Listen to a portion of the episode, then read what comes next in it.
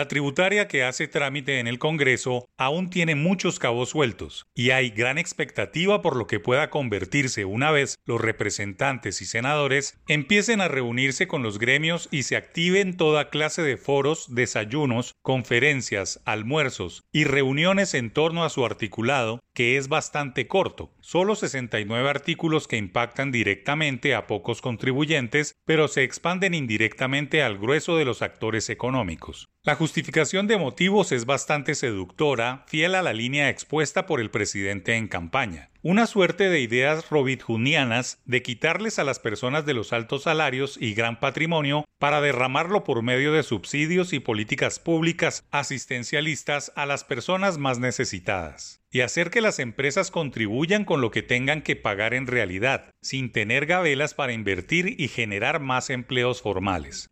Más que una reforma dura, bien se puede tachar como realista en términos tributarios, que tiene cero zanahorias y una buena dosis de garrote para muchos sectores que habían elaborado sus modelos económicos basados en el complejo mundo tributarista expresado en ilusiones, exenciones, deducciones y demás palabras de moda por estos días de impuestos.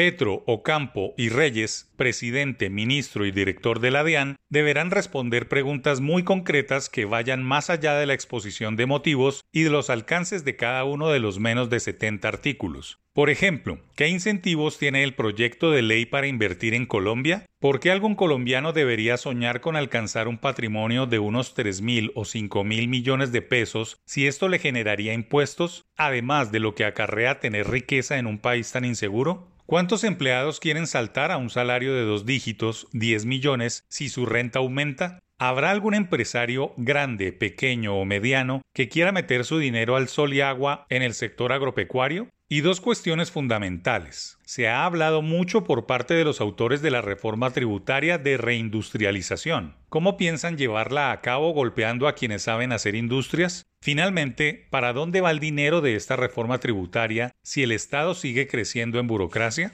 Los tres últimos presidentes, en lugar de recortar gastos, se han inventado más ministerios simplones, tan inoficiosos a los que es difícil encontrarles jefes de cartera idóneos para desempeñar objetivos que ejecutaban oficinas como Coldeportes, Colciencias o el Departamento de Prosperidad Social.